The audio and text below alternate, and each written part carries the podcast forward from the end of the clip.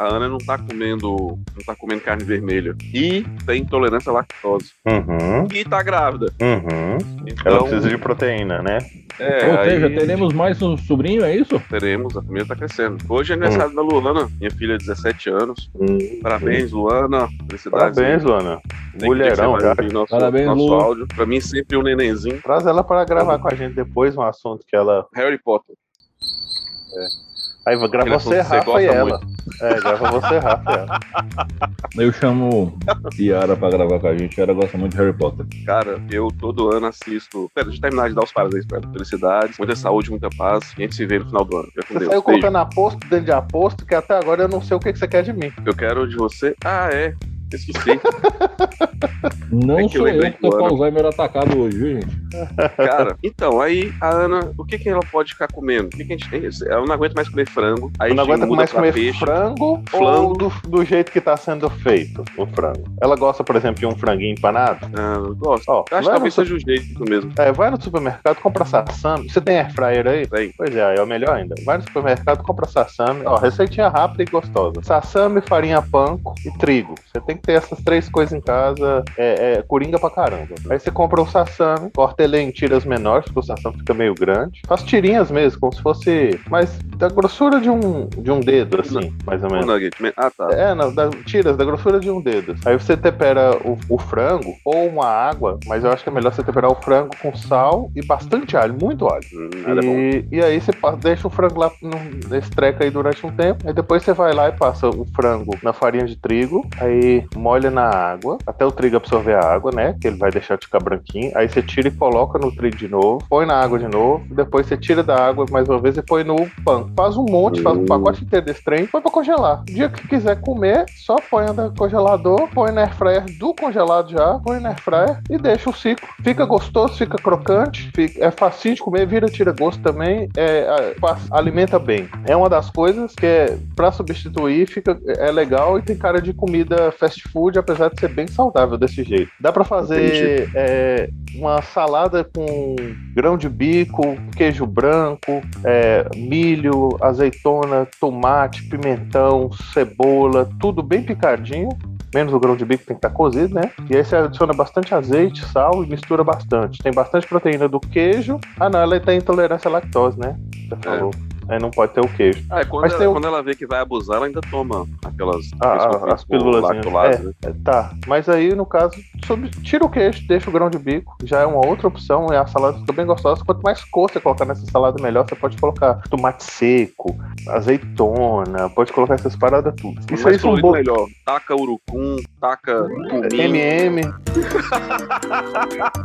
A caixa de lápis da Faber Castell. É, Ela tá grávida, né? Vê os desejos loucos, até já mistura isso É. com giz de cera. Não, mas essas ficou duas, aí, essa- essas duas dicas aí são muito boas e fica muito gostoso. E o, o tempero do frango é praticamente alho. Aí você pode deixar lá na hora que for comer um shoyu, ou um molho inglês, ou uma maionese, ou um molhozinho rosé. E aí você passa lá e come junto. E essa salada também são duas opções muito boas, muito nutritivas. Mas eu vou escrever e mandar pra você as duas. Beleza, valeu. Para mais pro dicas de ouvinte, culinária- Fica uma dica aí. Exatamente. Vocês sigam o Tom Artesanais e o W Artesanal. Costa Júnior, certo? E em Isso. breve nós teremos um quadro Receitas da Forja. É, vamos, né? Exatamente. Falar em receitas e falar em, em, em air fryer, hoje vamos falar sobre Knights of Sidonia. Não deu certo, não? Não, é porque hoje é Tropas Estelares. É. Pô, fudeu. Eu estudei a cena errado.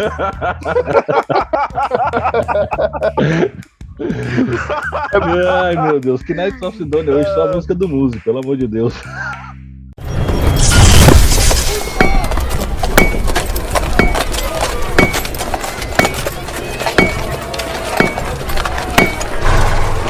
Bom dia! Então deixa eu te contar um negócio. Já que É. eu estudei o tema errado, isso aconteceu uma vez na faculdade. eu tinha a mesma. Cara, eu tinha uma matéria, tinha duas matérias que era dada pelo mesmo professor.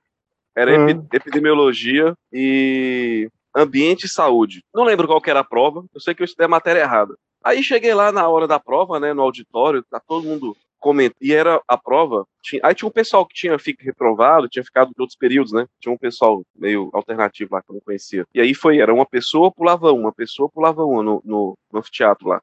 Uhum. Aí a gente discutindo os assuntos, eu percebi que eu tinha estudado a matéria errada, eu fiquei desesperado, né? Uhum. Aí eu falei, cacete, cara, e agora eu virei pra um cara que a gente chamava ele de Jesus, porque ele era barbudão, cabeludão, E tocava E no aí? xamã.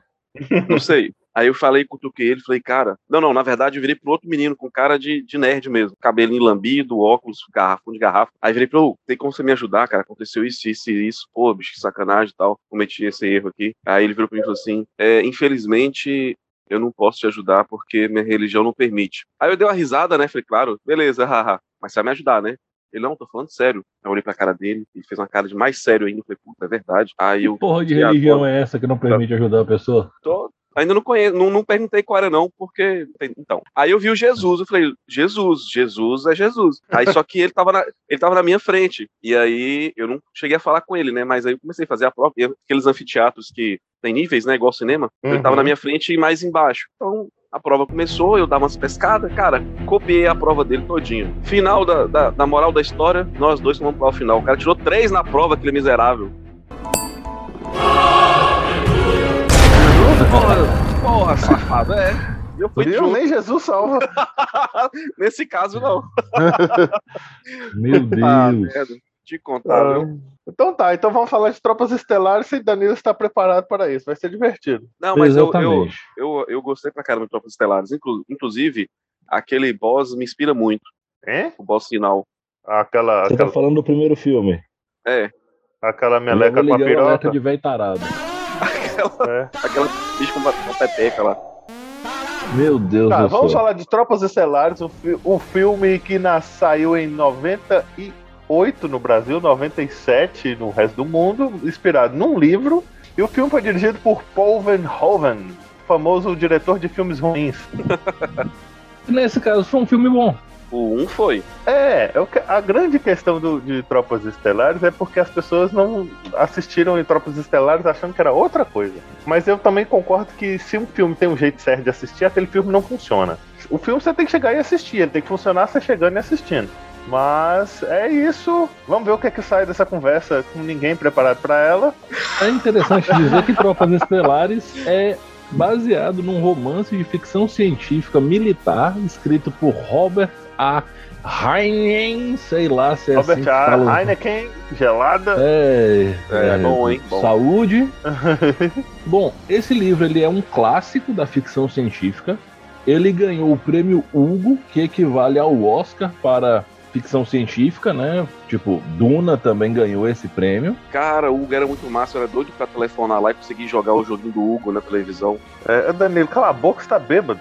Não? Que Hugo, velho? Hugo pra mim era o povo vomitando, Hugo, sabe? Assim, Hugo, aquele duende, bêbado. tinha, tinha um, um Hugo que era um duende, aí você ligava, aí naqueles telefones que tinha aqueles números grandão, aí, tipo, o 5 pulava, o 3 ia pra frente, o 1 um voltava. Aí você tinha que jogar no telefone, na televisão. Aí, tipo assim, era um programa de televisão. Você não lembra disso? Não, graças a Deus. Mas isso Júnior? me parece tipo Leprechal na TV. É, tipo, como se fosse, mas era um programa de infantil, dava prêmio. Exato, aí era aquele telefone que você ligava, era tipo uma ligação internacional pro Panamá, e aí você passava, sabe, tipo Walter Mercado Ficava isso. 15 minutos esperando poder jogar, cada É, minuto aí vinha um 6 mil salário reais mínimo pra conta de telefone, por e aí aí. seu pai fazia uma Bloody Eagle em você, só de alegria. Mas nunca consegui ligar, não. Escapei Então, dessa. Tropas Estelares, ele é muito importante para pavimentar muita coisa do que seriam os as forças militares do espaço da ficção do século XX. Concorda comigo, Júnior? Eu concordo que a gente esqueceu de falar que Tropas Ah. Estelares faz parte do nosso, nosso mês de Coisas do espaço. é, monstros espaciais diferentões. Principalmente que, que se Oh. comportam como enxames. É, Sim. O, a gente começou aí com o Xenomorfo. Foi com o Xenomorfo? Foi. E Foi, foi Xenomorfo, a gente teve StarCraft. StarCraft. Estamos agora com Tropas Espaciais. Tropas A gente tem Estelares. duas erratas, inclusive, para fazer do podcast de StarCraft. A primeira é o Júnior sobre as micro-ondas. Isso, Pode é. ver aí. É, as micro-ondas, na verdade, eu, eu, eu dei a definição errada. Não porque eu não sabia, mas porque eu me confundi na hora de falar. As micro-ondas. Sei. As micro-ondas são é, altíssima frequência, e eu tinha falado que era baixa frequência. Altíssima frequência, ou seja, ela oscila de mais um a menos um muito rápido. E micro amplitude, ou seja, a onda é bem pequenininha. Ela vai de, de uma fração de, de valor para cima até uma fração de valor para baixo, só. Isso, em termos de onda, se você consegue enxergar como se fosse uma vibração, e é exatamente o que ela faz. Eu expliquei que fazia vibrar, mas me confundi. Eu falei que era alta, quer dizer, é, microfrequência, na verdade é altíssima frequência. Então é isso. Qual que é a outra errata, Rafa? A segunda errata ficou por conta de por que, que os ergs queriam psionismo humano, né? Que eu falei, e aí eu acabei me perdendo porque é muita informação. E eu não revisei todo o texto, afinal de contas, a história de StarCraft é grande pra cacete também, como tudo que a Blizzard faz, que é superdimensionado. Mas o resumo é o seguinte: a Overmind, né, a supermente Zerg, queria o psionismo humano porque ele não é atrelado a uma mentalidade coletiva.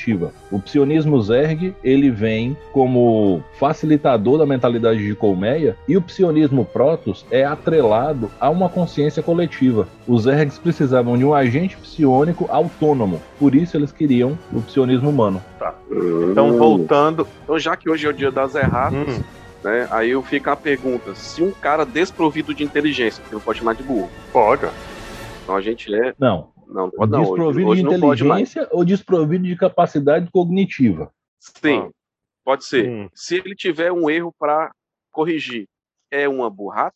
não, é uma desprovada. Olha aí. Não graça, não.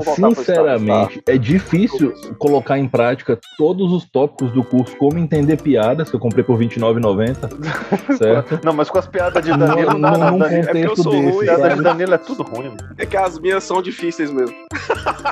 É, Bom, voltando a tem- tropas tem- tem- estelares, a gente tem um amigo- voltar ao que eu tava As falando. piadas que eu não entendo Ah, é as do Chico. Cara, eu não entendo nenhuma piada do Chico. velho.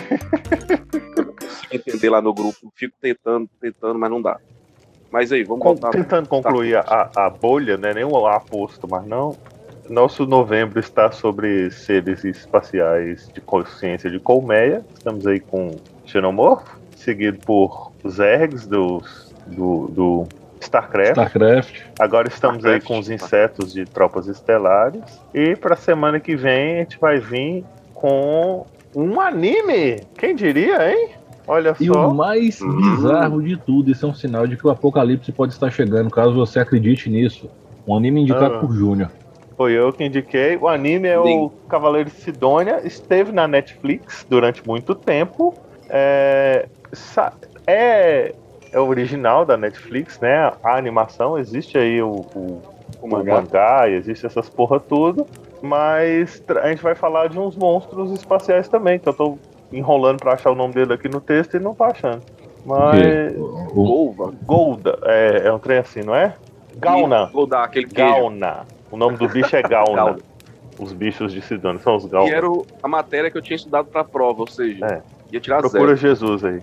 É, mas hoje é Tropas Estelares, pelo amor de Deus, vamos entrar em Tropas Estelares, que essa cal tá acabando e não conseguiu falar Vamos. Tropas Estelares é uma doideira extrema, por quê? Primeiro ponto, você tem.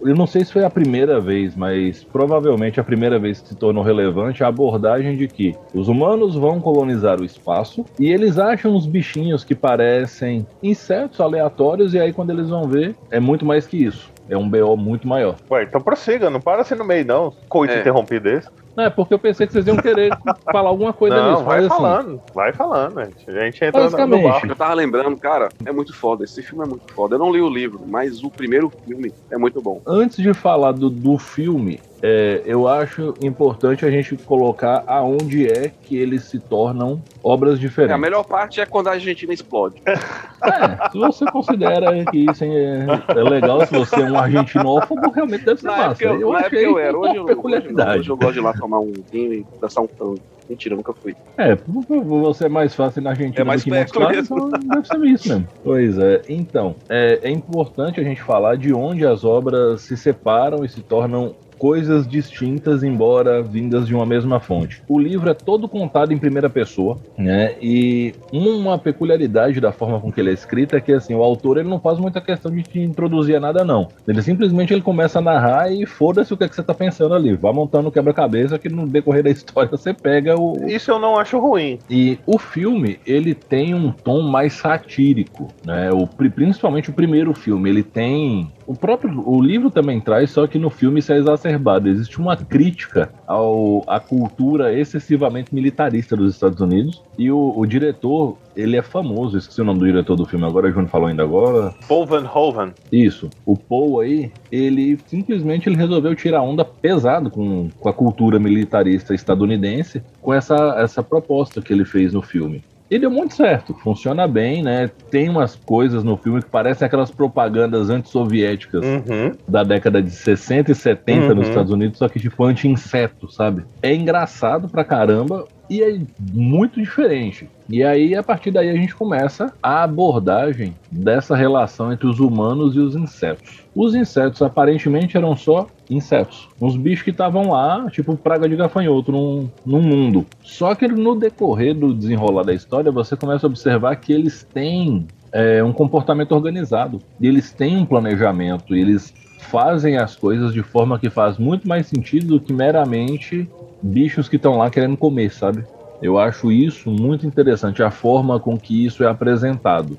E já pensando com o programa passado, é literalmente a principal fonte de inspiração do Enxame Zerg Sim, sim. de StarCraft. É, o, o, o, tom do filme, que eu falo assim, ah, o filme, as pessoas esperavam uma coisa diferente. O tom do filme é exatamente isso. O filme, ele é uma sátira. Ele é uma, uma comédia, mas uma comédia do ponto de vista de um diretor que, se não me engano, é alemão. Paul Verhoeven, se não me engano, é alemão. Então é um senso de comédia um pouco diferente. Ele, mas tudo nele é ba- bastante satírico. E eu acho que é isso a maior dificuldade das pessoas terem entendido a proposta do primeiro filme. Ele tem cenas de ação, tem cenas de ação legal, tem, tem gente pelada também, mas a, a, a conversa do filme ele é uma sátira, uma crítica, igual a Rafa fala, à questão do militarismo exacerbado americano. Principalmente porque no final da década de 80 a gente ainda estava consumindo isso. E o filme vem no final da década de 90 fazendo referência a essa visão de mundo. Se você pegar o, o Tropas Estelares substituir insetos por soviéticos, você tem um filme de anos 80 clássico, igual dezenas de outros que a gente assistiu por aí. Então, no caso, a obra literária foge muito dessa sátira ou ela é mais leve? Ela é diferente, mas ainda assim ela é uma crítica e ela, de certa forma, ela é satírica. É uma, é uma obra de ficção, é uma ação, mas ela tem seu viés satírico, porque a sátira ela tem a função de criticar, né? Então a obra literária tem esse papel. Tô no caminho certo, não tô, Rafa? É mais ou menos isso mesmo. Exatamente. Primeiro, Paul Van Hoven, ele é holandês, certo? Então a gente já vê que o negócio fica muito doido, porque ele foge desse eixo é, Inglaterra Estados Unidos de produções cinematográficas, diretores, etc., que é o grosso dos grandes, ou são ingleses ou são americanos, né? A obra, né, Danilo? Você falou o livro, ele tem esse tom de sátira, só que é uma coisa mais, como eu posso dizer, mais É, indireta. ainda é tão pastelão, né? Digamos Quando assim. ela. É, exatamente. Ela, ela tá ali mais numa ironia ácida do que na, na sátira galhofada que tá no livro. Tanto é que muita gente é, não percebe tons de crítica até Uhum. chegar na crítica que convém. E isso não é de hoje, tá? Antes que alguém venha me tacar uma pedra falando que eu tô descendo pau na geração atual, não. Isso é um vício humano recorrente desde sempre. Você usa a informação que você quiser para fortalecer seu ponto de vista, porque no final das contas você quer ouvir que você tá certo. Então, assim, se você pegar que ela é uma obra de 59 e fala de mulher no exército, isso é chocante pra época. Só que pra muita Sim. gente passou por baixo do radar. E é tão chocante que tem uma cena Uhum. daquele vestiário coletivo, sabe, onde todo mundo Sim. toma banho junto e não tem parede entre os chuveiros, e tem mulheres e homens tomando banho Uhum. juntos com naturalidade. Houve burburinho burburinho social por causa disso na época. Outro ponto, né? Quando chega na, na no planeta sede dos, dos aracnídeos, uhum. né? Que é como eles chamam esses insetos ET aí, eles descrevem a estrutura de castas e sociedade dos insetos no mesmo modelo que era dividida uhum. a sociedade da União Soviética. E você precisa se lembrar que nós estamos falando do alto da Guerra Fria, a gente está falando de crise dos sim, mísseis sim. e essas coisas assim. Então, isso era muito forte, não só na obra de Tropas Estelares, mas em tudo. E essa foi a tônica do discurso de ficção até o final da década de a 80. A crise dos mísseis talvez tenha sido o mais próximo que a, a humanidade conseguiu chegar de acabar com a vida na Terra, né? Exato. Tem o tal do relógio do apocalipse. É, ficou faltando um segundo. Exatamente. um segundo. O relógio do apocalipse é muito citado em Watchmen, para quem gosta de Watchmen. Exatamente. Ele é muito citado. E tem uma, uma saga da DC chamada O Relógio do Apocalipse, que usa exatamente a mecânica desse relógio de guerra, né, durante a Guerra Fria, para mostrar os eventos que mostram a uhum. fusão dos universos DC. Mas a gente já tá indo para uma outra parada, certo? Exatamente. Já tô ouvindo daí gritando com a gente que a gente tá falando de DC e não tá chamando ela. Ah, eu tô nem aí. então, voltando a Tropas Estelares, outras coisas que são muito uhum. importantes que eles trouxeram foi a ideia de que os seres humanos, à medida que forem se desenvolvendo, vão ter poderes psíquicos, lá eles chamam de sensitivo, mas... É, é o cara do How é. Mother, né? Aquele cabeçudo lá. Isso. E, mas, assim, é uma coisa que eles, ele trata como se fosse algo novo na humanidade. Tanto é que não tem sim, poderes sim. psíquicos muito desenvolvidos, a maioria deles é involuntário e, e latente, uhum. e não tem tanto desenrolar assim, mas está acontecendo ali. Eu acho isso muito joia. A ideia de que o poder está no início. Então você não tem tipo um professor Xavier, vamos montar a teia mental. É, não, não tem um cara super poderoso, é um detalhe ali. É igual, igual ele usa, né? Ele sente a emoção, é uma coisa bem suave. É um recurso. O Tropas Estelares 2, o filme, ele é horrível, mas esse recurso do poder latente é muito bem usado no filme. Ele é muito interessante dentro dessa perspectiva no filme. Uhum. Então, assim, observando o período em que o livro foi escrito, escrito, né? As referências que ele, ele é baseado, né? Ele, ele, a brincadeira que ele faz com o... A brincadeira ou a crítica, né? Com a questão do, da Guerra Fria, que era uma realidade e um medo real da humanidade ali. Essa semana, inclusive, assisti um filme muito bom, recomendo, o, o Espião Inglês, não sei se vocês já assistiram, com não, não. Benedict Cumberbatch, com, recomendo demais, todo mundo deveria assistir esse filme, esse filme é muito bom, fala sobre essa crise dos mísseis, é um, um, uma história real. É, é a história de um, de um espião, realmente. Um cara que foi recrutado como espião, mas, enfim, voltando a Tropas Estelares, o, a, a, o que eu acho mais interessante aí é como é que o autor conseguiu brincar com duas coisas que estavam fazendo muito sucesso. Muito sucesso assim, né? Tava na, na cabeça das pessoas, que era o medo da, do fim do mundo ali, por causa das armas nucleares e tal, e ao mesmo tempo o, a, a brincadeira da viagem espacial. E ele construiu a alegoria do inimigo diferente, igual a ficção sempre faz, né? Você pega algo que é muito real e coloca de um jeito que vira ficção, né? Igual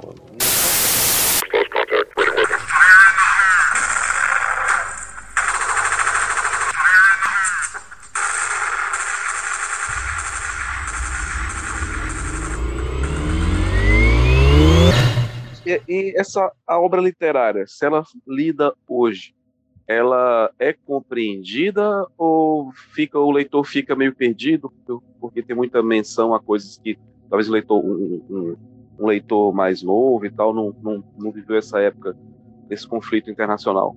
Então, eu fui atrás de reviews de youtubers literários sobre a obra para ver o que, que o pessoal tem falado sobre. Né? Eu gosto muito de, quando é uma obra que tem adaptações, etc., para ver como é que o pessoal percebe isso. Porque os filmes envelheceram bem. Tanto envelheceram série, que a franquia teve filme até 2012.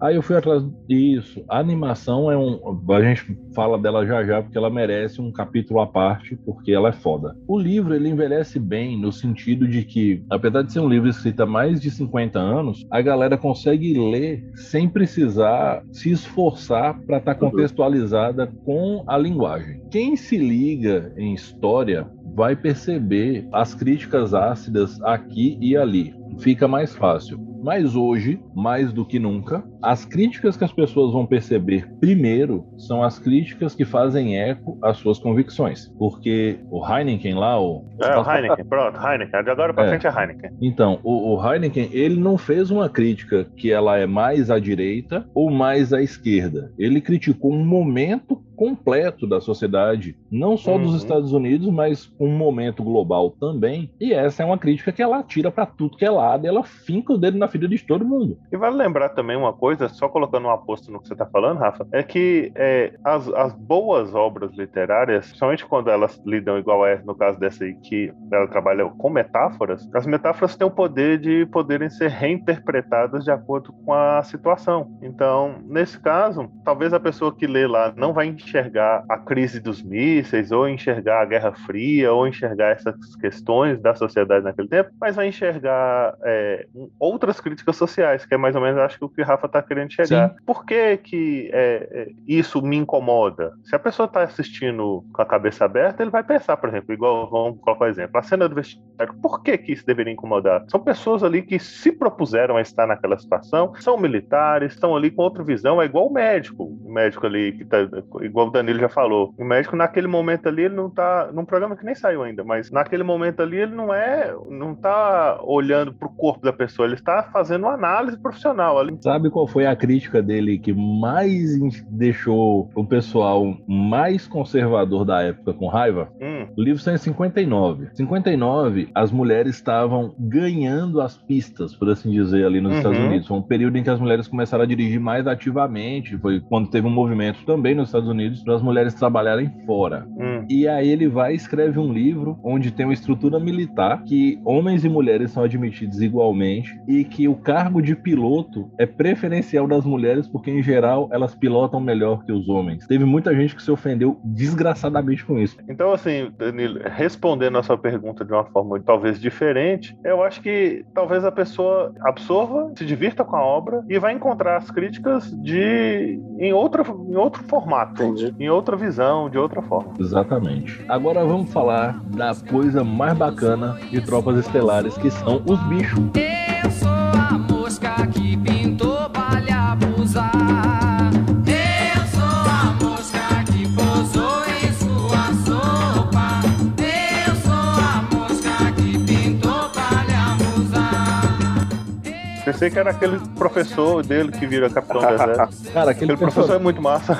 Aquele personagem ali é. Não é o cara que se rebaixa depois só pra poder ir pro fronte de guerra capturar o inseto cérebro? É, Cara, isso aí é, o, é outra crítica pesada que é o, o fazer o que precisa ser feito em detrimento do seu. ego. É, entendimento do seu próprio é. É, exatamente, do ego. O cara, ele. A gente fala disso já já quando a gente for falar um pouco de como a história se desenrola. Aham, vamos falar dos insetos. Vamos. Porque eles chamam de aracnídeo, mas são todos aracnídeos de fato, porque tem uns que voam, Já tem começa que nem aracnídeo eles podem ser considerados direito, porque não é todos eles que têm oito patas, na verdade são É, poucos. tem que ter oito. Tem que ter oito patas. Tem que ter tem uns oito. que voam, tem aqueles Os- bombardeios os- que parecem uns rola-bosta gigantes. Os que voam tem seis. Os soldados tem seis também, é quatro e duas garras, né? Como se fossem dois braços Aham. e quatro pernas. Os tatuzão lá, que é aqueles que cospe fogo, tem quatro. É, pra mim, eles nem tinha pata, pra mim era tipo uma lagarta. É o que Não, cospe têm, tipo, fogo pela têm quatro boca, que tem patas o que por cospe baixo. pelo rabo, tem. que atira os canhãozão nuclear. É. Não, É, o que cospe fogo pela boca é um lança-chamas. É. O outro é, é os antiaéreos, que joga. que É os rola-bosta gigantes, que é os que ataca. peida plasma. É. Bom, E aí, vamos classificar. Começa com um inseto que a gente pode chamar de guerreiro barra operário, que seria o mais comum, o mais numeroso e o responsável pela ideia de que são só insetos. sim. Eles são comandados por uma mente superior, tal qual também acontece lá nos ergs de StarCraft. E de certa forma também com o xenomorfo, com a rainha, né? É, eles ganham por força em números, na maior parte das vezes, porque onde Uhum. você acha um tem pelo menos mais uns 7 mil por pé. É. Nunca é pouquinho. Os ergs são claramente inspirados nesse bicho, né? Não Uhum. tem nem como questionar. Essa obra é muito anterior, então é óbvio que os ergs são claramente Não, e, e há uma declaração do- dos autores de StarCraft que eles queriam algo que homenageasse Tropas Estelares. Pronto, tá certinho. A, a É. obra é muito parecida, né? Se você pensar o Terrano e, contra os Zergs e tal, é muito parecido, de fato. Mas prossiga. Só que ao contrário do que acontece no StarCraft, onde o Zergnídio toma um pau do Mariner, aqui não. Aqui você precisa de mais poder de fogo, porque independente do tipo de inseto, Aham. por cima a carapaça deles é muito resistente. Sim, é sim. muito resistente mesmo. Então, você precisa de uma boa artilharia. Por isso eles são tão perigosos e por isso força a evolução para um traje de combate mais robusto e até para armas mais potentes. Aí você tem o voador, que tem dois tipos do inseto voador. Digamos que é o voador básico, que é aquele que passa, pega você, dá uma ferroada e te mata. Ponto. Simples assim. É, e nós temos o voador Pro, né? Com um amplo espaço de armazenamento interno, 256 GB de HD, 8 GB Aham. e que ele pode atirar ferrões e te matar de longe. Caso você não morra para ferroada, você morre envenenado com as enzimas, que são altamente tóxicas para o organismo humano. Pra mim, eu tinha a impressão de que, eu- que esses que voam tinham algum que, que é fazia, era só de reconhecimento, mas não tem não, né? Não, eles podem usar o mais básico como de reconhecimento, mas eu nem sei por que eu tô falando isso, porque é totalmente baseado no, no Em nada. é, data vozes ecoantes da minha cabeça. E não, beleza. Na sequência, a gente começa a entrar nos insetos mais top. O primeiro deles é o lança-chamas, né? Ou inseto tanque ou blindado. Cada lugar dá uma classificação, até porque assim não tem nome esses insetos na obra. Essa classificação é feita completamente pelo fandom. Aham. Esses são os insetos grandões, eles parecem aqueles trilobita, né? Uns bichinhos assim. Pra quem já jogou Ragnarok, eles parecem uma versão gigante de um monstro desgraçado chamado Arclose. E eles vêm por baixo da terra, eles têm uma blindagem estúpida de forte e eles também têm um modelo básico e um modelo Pro. O modelo básico, ele tem duas anteninhas que produzem uma fagulha elétrica e ele cospe uma, um líquido que é altamente inflamável. Aí passa a fagulhazinha, ele taca fogo, fogo mesmo. E a versão Pro, ele lança dois líquidos diferentes que se misturam e entram em combustão ou com essa fagulha, ou com oxigênio, ou com outro material, e é aquele fogo que é, vem de um algo tipo querosene, então ele gruda em você e fica queimando, sabe? É muito mais difícil de tirar. Aquilo foi usado muito na Guerra do Vietnã. É o. Não veio na cabeça isso. né? Fogo Não, grego. não veio na cabeça. Não, Molotov, É. não. Napalm. Napalm. É, é, mistura uma pasta pegajosa junto com o combustível. Então ele não só tá pegando fogo, Foi como ele fica grudado em você, muito- essa pasta. É proibido. É, então, é uma arma de guerra tão cruel que foi proibida. Tanto na palma quanto o gás mostarda e outras coisas assim. Faz parte das armas banidas pelas famosas convenções de Genebra. Isso. Seguindo então em frente, prossiga. Temos Rafa. o inseto plasma, que parece os besouros rola bosta, que o Júnior acabou de falar. Isso. Eles são, pra mim, os insetos visualmente mais bacanas, porque eles têm um abdômen translúcido pulsando em azul. É, não, no filme é muito bacana eles, porque assim, você vê também a, a potência disso, né? Porque eles conseguem atacar fora É, da cacete. atmosfera do planeta. E eles são gigantescos, né, também. Eles são enormes. Eles disparam um pulso de plasma de potência nuclear. Então, assim, se o humano tem bomba atômica, os insetos têm um inseto de plasma. E Não eles tem bomba usam. atômica, eu cago bomba atômica. Exatamente. Eles vão dar uma peidada absurda lá e você que se vire. Uma vez eu comi um pastel de camarão, bicho, que te falar. A humanidade correu risco de Você morte. tava tipo eles. Nuclear launch detected. Meu Jesus Cristo. É. Danilo, Danilo fora de pauta é isso, Rafa. Então, esses insetos, eles são um- os mais perigosos no geral, tanto para a própria horda de insetos quanto para quem está em volta. Porque O- quando o- você o- mata o, plasma, porque se você Hum. conseguir matar um plasma, ele vai explodir. E aí é uma bomba atômica explodindo. Mas, mas que bosta, hein? Esses bichos, quando morrem de velhice, será que é assim também? Ou quando eles morrem de velhice, é meio que a bateria acaba, sabe? Eles vão diminuindo aos poucos e vai consumindo a reação até parar. Mas se Hum. ele tiver, tipo, novamente, data vozes econtes da minha cabeça. Mas por uma- um, um mínimo de abstração e raciocínio lógico, se você achar um bicho desse recém-morto, você ainda pode usar ele como reator. É, imagino que sim, pensando que o bicho. Eu não sei como é que é o metabolismo para fazer uma bomba atômica na bunda de um inseto, mas Uma obra Deve também nem se preocupa É, muito não, com isso, né? Então, não é esse o objetivo objetivo da obra, né? O objetivo da obra não, É não era esse. a mas luzinha a do gente tá vagalume. abstraindo, com Exato. certeza. É, um- é, a luzinha do vagalume tem algum. dá pra tentar entender, né? Agora, Uhum. será se é alguma coisa, uma luzinha do vagalume em modo ultra É, exagerado? inspirado em inseto, É um Rapaz. pensamento. É, O vagalume tomou um voei, né? É, tipo isso. Pode Comeu o ser. pastel de camarão de Rafael, de Danilo lá. Do meu mesmo não. Nem de camarão eu gosto, mas tudo bem. Então, eu esqueci de comentar nos insetos blindados, os que cospem fogo, que eles têm a maior blindagem de todos os insetos e normalmente a galera só consegue abatê-los jogando granada dentro da boca deles. Ah, explodir o- eles de o- dentro pra fora. A estratégia comum quando você acha alguma coisa blindada é sempre fazer isso, né? É. Você vê aí, Homem de Ferro usa, tudo quanto é filme tem essas referências. Ter visto uma aventura sua lá em Montes Claros há muito tempo atrás, que um bicho parecendo aqueles vermes de Duna engoliu o personagem de Hernani porque ele fez um, uma esquiva acrobática pra dentro da boca do bicho. Aí cortou e saiu pelo lado. Ah, viu? E. A gente também consegue fazer bizarrice. Achando que É, é só você? aham, é, o Ordem do Caos tá aí pra mostrar que bizarrice a gente entende.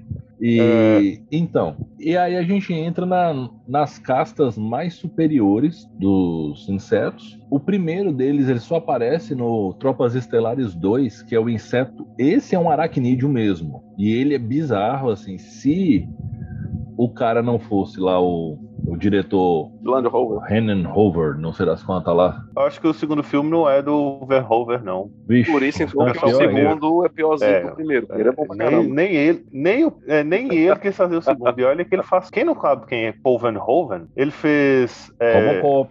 Blood Rain, Robocop. É, É, é, Verhoeven, ele era bom com, com essas coisas de crítica social, assim. Land Rover, Estranhas. diretor de cinema. Então, no segundo filme, se o pessoal quisesse fazer um thriller de terror pesadíssimo, esse era o bicho, assim, que seria altamente não recomendado para quem tem gatilhos com aranhas, porque ele domina a mente de quem ele entra, ele entra pela boca e se instala dentro do corpo da pessoa. Olha só, xenomorfo aí. Exatamente. E aí ele vai se alimentando dos fluidos, ele toma o controle dessa pessoa e ele consegue acessar o sistema nervoso central para controlar tudo no corpo da pessoa, consegue falar, consegue acessar memórias, consegue acessar perícias, porque tem gente no filme que tá parasitado por esse bicho e tem aquelas portas de acesso que é com senha, a pessoa digita a senha e entra. Uhum. É, ele, ele, ele controla completamente a pessoa. Ele Exato. manda um professor Xavier geral. Quando ele fecha o ciclo, ele estoura o crânio da pessoa, que ele, ele se instala no- na cavidade cerebral, e aí ele sai, ele morre na forma madura e ele explode, liberando dezenas de filhotes dele mesmo.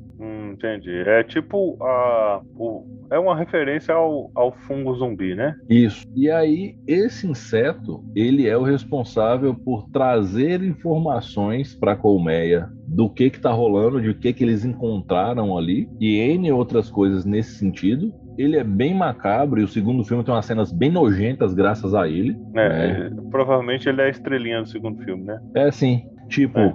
tem uma mulher infectada por ele, ela vai, seduz um cara, beija o cara e durante o beijo ele passa, passa um bicho dele, dela pra ele desse jeito.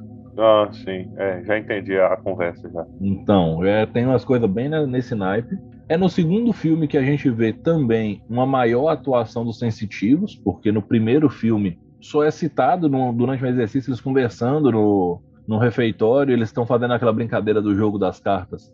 Ah, Uhum. qual é a imagem que tem aqui? O cara ah, é um- uma coroa, é um quadrado, não sei o quê. Aí quem não, o cara que não era psi errava tudo e o que, que era psi acertava tudo. Não, no primeiro, no primeiro filme também, o cara do Your Mother, cabeçudo lá, ele também, no finalzinho, ele encosta a mão na, na verme meleca gigante, que parece um, parece um verme mesmo, a rainha lá, uma meleca gigante com uma vulva na cara. Ele encosta a mão na cabeça dela e fala assim, ela está com medo. E o bicho dá uma tremida. No primeiro ah, é filme. verdade. No primeiro filme ele também usa os. O primeiro filme tem essa. mostrando que ele tem os poderes dele lá também. É verdade. E aí, no, no segundo filme, quando um desses bichos faz o ciclo inteiro e estouram a cabeça de, um, de uma sargento lá, sai uma versão diferente dele, como se fosse uma versão superior, parecendo um verme mesmo. Só que a soldado consegue impedir, né, se defender dele. Quando ela toca, ela consegue assimilar os instintos do bicho, tipo, que ele precisa pegar uma outra pessoa que saiba pilotar uma nave, porque eles precisam infestar e abrir uma nave, encher a nave de inseto para levar os insetos para o próximo planeta planeta. Mas isso é Deus Ex Machina ou tem algum motivo disso ter acontecido? Tem algum motivo disso ter acontecido? Não,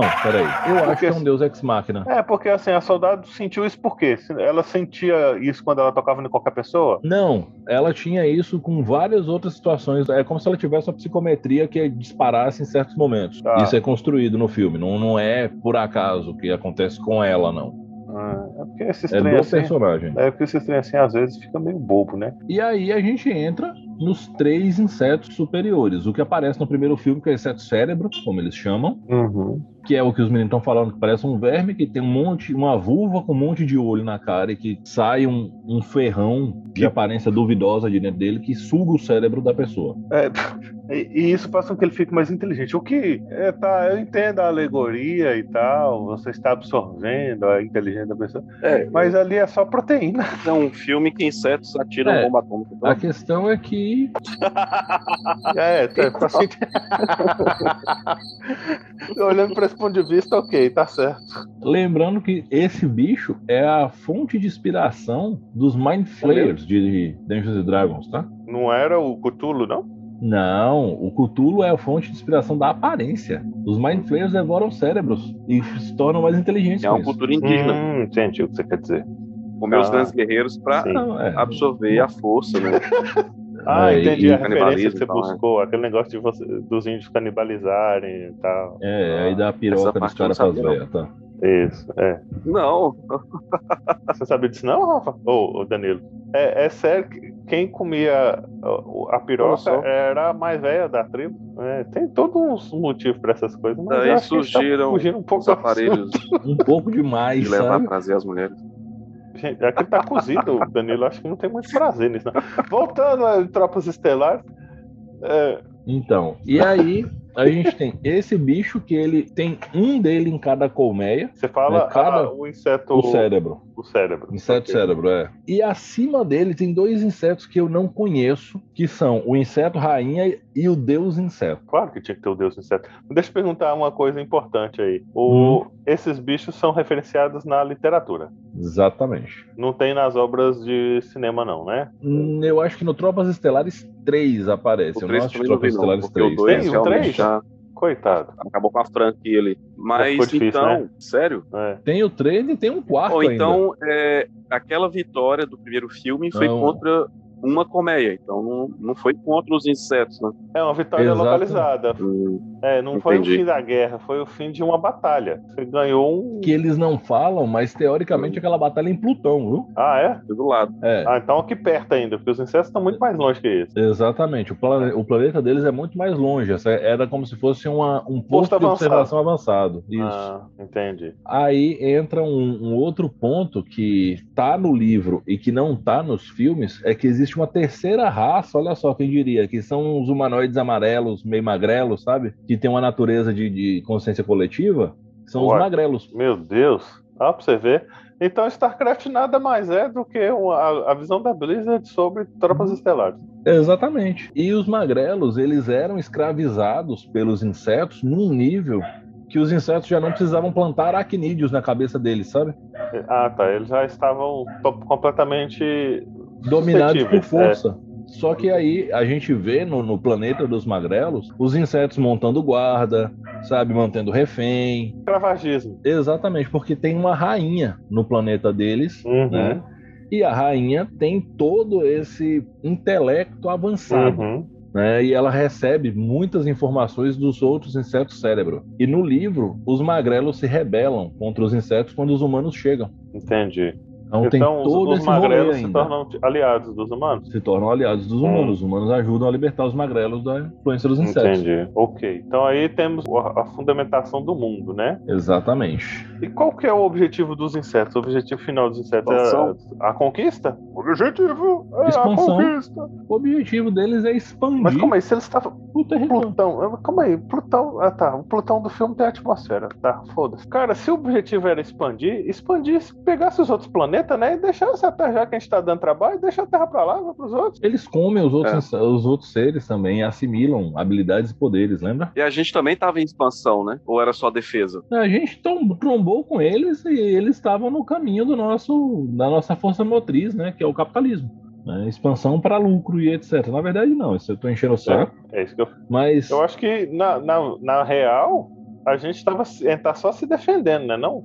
não, a gente tá expandindo mesmo. Ah, Tanto é que o nome do, do exército são tropas coloniais. hum, tá. É um exército colonizador.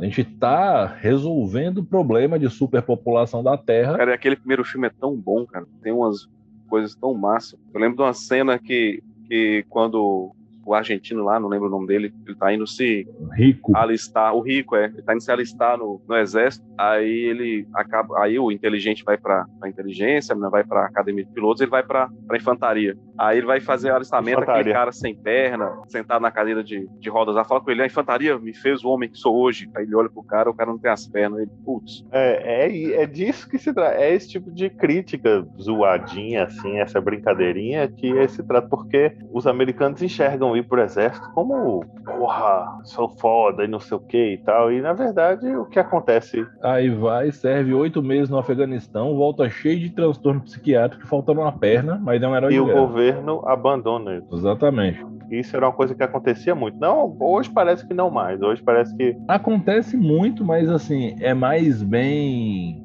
Como eu posso dizer? Eu Escondido. não acho que é, não, viu, Rafa? Eu não acho que é assim mais, não. É porque já entra tipo em estatísticas locais que a gente não tem muito acesso por não viver o dia a dia de lá. Mas, por exemplo, muito da galera que vai operar com violência profissional, por assim dizer, são pessoas viciadas no ambiente militar, que foram e se viram na guerra e não conseguiram desligar disso. Aí, muito, não sei se vocês sabem que existe mercenário na vida real. Não, né? claro que existe. Os mercenários, é, a maior parte da força militar americana pós-invasão é feita com militar, com mercenário. Eles mantêm a força lá de controle após uma ação é como mercenários. É um negócio milionário lá nos Estados Unidos. Exatamente. Aí tem isso, aí tem uns estados que a galera que também quer, aspas, estar do lado certo da lei, pega uma licença de caçador de recompensa, né? Uns Texas, uns Arizonas da Uhum. vida, tem isso lá, que você faz uma provinha, aí você ganha um distintivo e direito para dar uns tiros além da conta. Mas deixa eu te falar um negócio, Rafa. Você formou a faculdade, aí você serviu militarmente lá durante, sei lá, cinco anos, três anos, oito meses, sei lá o que que seja. Você foi treinado e capacitado à, à exaustão. Você é uma pessoa extremamente capacitada nesse tipo de coisa. Essa é a melhor formação profissional que você tem. É igual você tá fazendo faculdade, Rafa. Sim, Eu não vejo uma crítica eu nisso, não, não. acho errado. É, eu não vejo uma crítica nisso, não. Aí a gente já tá especulando Uhum. e foda-se, né? Eu não acho errado o cara usar a melhor habilitação dele para fazer um ganha-pão. O que eu acho errado, nesse caso, é, acontece muito na polícia aqui no Brasil também. São pessoas expostas a situações que geram danos patológicos à saúde mental para defender o interesse estatal e depois o Estado, tipo, dá uma indenização mais ou menos e foda-se a pessoa, sabe? É, Existem situações que, que tem que ser tratado a longo prazo, etc e tal, que a gente sabe que é complicado, não, isso aí eu e eu- concordo. é isso que eu acho, eu acho muito complicado. Por exemplo, um cara desse poderia ser um instrutor de autodefesa, um instrutor de tiro. O cara não precisaria necessariamente viver o resto da vida trocando tiro com os outros porque não sabe fazer outra coisa. É, pois, é. Sabe? Existem caminhos, mas assim, essa é uma discussão, eu acho ela muito bacana. mas para outro programa.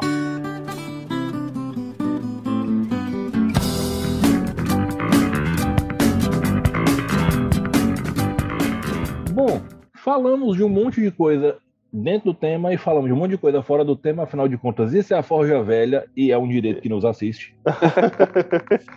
Mas vamos partir para as considerações finais.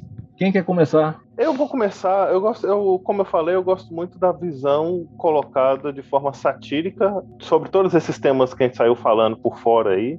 Eu acho que a gente não fugiu do tema porque a sátira da obra vai exatamente em cima disso aí, as críticas, né? E a sátira da obra vai em cima disso aí. Então, eu acho que vai- vale muito bem. É uma forma de você enxergar é, o, o- o militarismo de outro ângulo também. Eu acho a questão dos insetos espaciais muito massa, porque a gente sempre tem aquela tendência de pens- pensar os alienígenas sempre de da mesma forma, né? Igual a gente já falou, meio humanoide, é, que pilota uma nave e tal. E o nosso especial aqui de alienígenas estranhos, nenhum deles tem uma nave de fato, assim. Então são seres diferentes, com formas diferentes de se comportar. De todas as considerações finais que eu tenho sobre Tropas Estelares, eu acho que é, vale muito a pena assistir um filme pela diversão. Ele é uma ação meio comédia divertida, mas também vale muito a pena se você tem, agora que você está ouvindo essa conversa, tentar enxergar as entrelinhas do papo, que eu acho que fica, você ganha muito ao tentar fazer isso. Para mim, é, são essas as considerações finais. Danilo Veloso. Bom, do filme,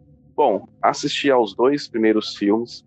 O primeiro é muito bom, igual o Júnior falou, cara. É uma comédia muito legal, com ação, com viagem espacial, com tudo que eu gosto, faltou só sabre de luz. Muito massa. A pegada da- daquelas propagandas que vinham fazendo sátira da, do- dos Estados uma Unidos, né? É Do tio Sam, que é do você, diretor. né? A assinatura Cara, é do diretor, você muito legal. Robocop tem isso também, as propagandas. Cara, ele fez Robocop, ele fez Total Recall, como é que é o nome do- mesmo no Brasil? É Sobrevivente, não, é Não, sobrevivente? aquele, aquele com Schwarzenegger.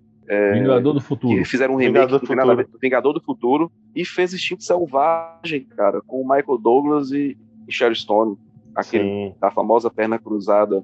Então, sim, assim, sim. é um filme muito bacana, muito bom mesmo. O primeiro é muito bom, o dois eu não recomendo. Vou caçar o três para assistir. e é um tema que eu gosto muito também. Coisa espacial é, é muito massa. Eu adoro ficção científica, inclusive eu que gostaria de que a gente fizesse um dia sobre ficção científica mesmo, assim, não, não um tema específico, mas no geral, porque Sobre a o década que, de que é ouro. ficção, ficção científica. a década de 50, se não estiver enganado, foi considerada a década de ouro da ficção científica. Uhum. E é interessante que eu já li alguns livros que eu comprei em sebo, antigaça. As coisas que eles já previam lá, cara, é muito interessante você ler lá na década de 50, uma coisa que ele, ele, ele vê como totalmente fictício e aqui está se, tá, tá se realizando, está acontecendo. Isso é muito legal. Acho que vale a pena a gente um dia fazer um bate-papo sobre esse tipo de assunto. Tá agendado, Recomendo para Estelares. tá agendado, a gente vai fazer sim. Beleza. Então, o que, que eu tenho a dizer sobre Tropas Estelares? O livro e o filme são obras diferentes, devem ser tratados como tal, mas um não desqualifica o outro. É muito importante dizer isso. Tropas Estelares, ele é o ancestral oculto para muita gente de tudo quanto é coisa relativa a aliens não humanoides, piloto de nave, como a gente já falou. Olha, o xenomorfo vem de conceitos daí. Só para vocês terem uma ideia, o, o segundo filme de Alien, que é o Aliens, que foi o James Cameron que dirigiu, ele colocou como condição para o elenco trabalhar com ele ler Tropas Estelares. né? Então, para vocês verem como era importante. A Hum. Blizzard tem sua declaração de amor a Tropas Estelares com o StarCraft. Uhum. Hoje a história foi para um lado muito maior, mais épico, com um direcionamento muito diferente, mas nasce daí. Existe uma animação chamada Rogue Neck Starship Troopers Chronicles. Ela não tá em nenhum serviço de streaming no momento, você pode encontrar por meios alternativos que eu não vou te ensinar como é, mas provavelmente você tá ligado como é que é. Ela passou aqui no Brasil toda, é uma raridade a gente ter uma animação de qualquer natureza que passe inteira no Brasil. Ela tem oito episódios de uma hora e meia cada um, e cada episódio desse era fracionado em não sei quantos episódios na TV Globinho. Hum, Passou também no canal fechado AXN, aí ele passava no domingo e passava todo. São colonizações de oito planetas diferentes, por isso são oito episódios de uma hora e meia uhum. ela expande muito, muito bem a mitologia como um todo. Ela é- tem aquele, aquela pegada Max Steel, mas ela funciona muito bem até hoje. O que mais? Tropas Estelares, você precisa conhecer um pouco desse tom satírico do diretor do primeiro filme, que é importante para você entender o que, que tá rolando ali. Se você nunca assistiu um filme dele, principalmente Robocop, você vai ficar meio, mano, por quê? Mas tem um porquê, se você também fizer uma forcinha, você chega lá. E você precisa ter uma ideia de qual era o mundo onde esse livro foi escrito em 59. Para além disso, quem quer jogar Starship Troopers no RPG? GURPS, como sempre, viagem espacial, mais sua criatividade para fazer monstros ou Space Bestiaries, se você tiver acesso. Existem sistemas espaciais que vão te ajudar a fazer campanhas disso muito boas, principalmente Starfinder e Space Dragon. E vale uma reflexão: seria Starship Troopers uma história que tem um pouco de apocalipse zumbi com reskin para alienígenas insetoides? Dá, dá, dá pra tentar pensar desse jeito também, né? Mas eu acho que Apocalipse Zumbi é algo tão pobre que eu prefiro pensar nos Starship Troopers. E não Exatamente. consigo imaginar a, a parte interestelar aí. Não, muda de interestelar. Em vez de estar vendo o espaço sideral, tá vendo Lixo atômico ali do, do, é, do do sanitário. Arkansas, do, né, É, qualquer cara, coisa assim. Da área São 51. cinco filmes de Tropas Estelares. São cinco filmes. uma animação, né? Nossa, eles conseguiram ir piorando cinco vezes. É, e uma nota aqui é 2.3, o último em 5. Nossa. Manda aí depois. A gente precisa É. fazer o- o- os ranking ruim, né? Colocar isso aí e tal, mas. E falar sobre Velocipastor. Velocipastor merece um programa. Pô, é, mais alguma coisa? Eu acho que não, né? É, deixem suas redes sociais, façam seus merchans, mandem seus salves. Bom, pessoal, eu quero agradecer a todos aí pela paciência. E vocês podem me encontrar lá algum dia no arroba Dan Veloso Lima. Vai adicionando que um dia eu volto a gente bate um papo lá. Aí, eu tô lá no arroba WVCostaJR, bate-papo, conversa bacana. No arroba Tom Artesanais, pra gente falar de comida aí. Se quiser ver lá algumas fotos e tal do que, que a gente produz lá na nossa hamburgueria. É isso, valeu, muito obrigado, um grande abraço. Galera, muito obrigado pela audiência, pela paciência. Eu sou o Rafa e nós falamos um bocado sobre Starship Troopers ou Tropas Estelares. Fiquem ligados nas redes sociais do Forja Mundos Podcast, arroba Forja Mundo Podcast, lá no Instagram e no nosso site forjamundospodcast.wordpress.com, onde você pode ouvir o nosso programa, ou lá, ou no seu agregador favorito de podcasts. Vocês podem me encontrar no arroba Contar e Mestrar, onde eu falo de jogação de RPG e contação de histórias, ou na arroba R de Matos, onde eu falo do que dá na telha. Um grande abraço, galera, e até a próxima! Gente, esse programa ficou bom, viu? Valeu. Ficou meio, ficou meio zoado, mas ficou bom. Ah, meio, Mas o filme é zoado, né? meio É. zoado é tudo que a gente faz normalmente. Fica bom. Sidônia, você, assistiu os vídeos, o, o, a- o anime lá, Danilo? Eu assisti a primeira temporada, já tinha assistido a primeira temporada, aí fiz uma revisão e aí vi que parece que rola uma